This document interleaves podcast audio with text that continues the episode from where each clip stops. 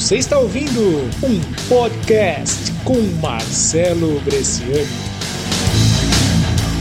Eu vou falar aqui para vocês das duas opções de marketing que vocês têm. O marketing de esperança é aquele marketing que você espera que as coisas vão acontecer o marketing de esperança, você tá lá, você joga qualquer coisa, simplesmente você espera que vai gerar resultados e o resultado não vem, o resultado não acontece, você fica nervoso, você quebra o seu negócio, você acha que empreendedorismo não funciona e muitas pessoas elas ficam assim, porque na verdade você não seguiu uma estratégia que funciona.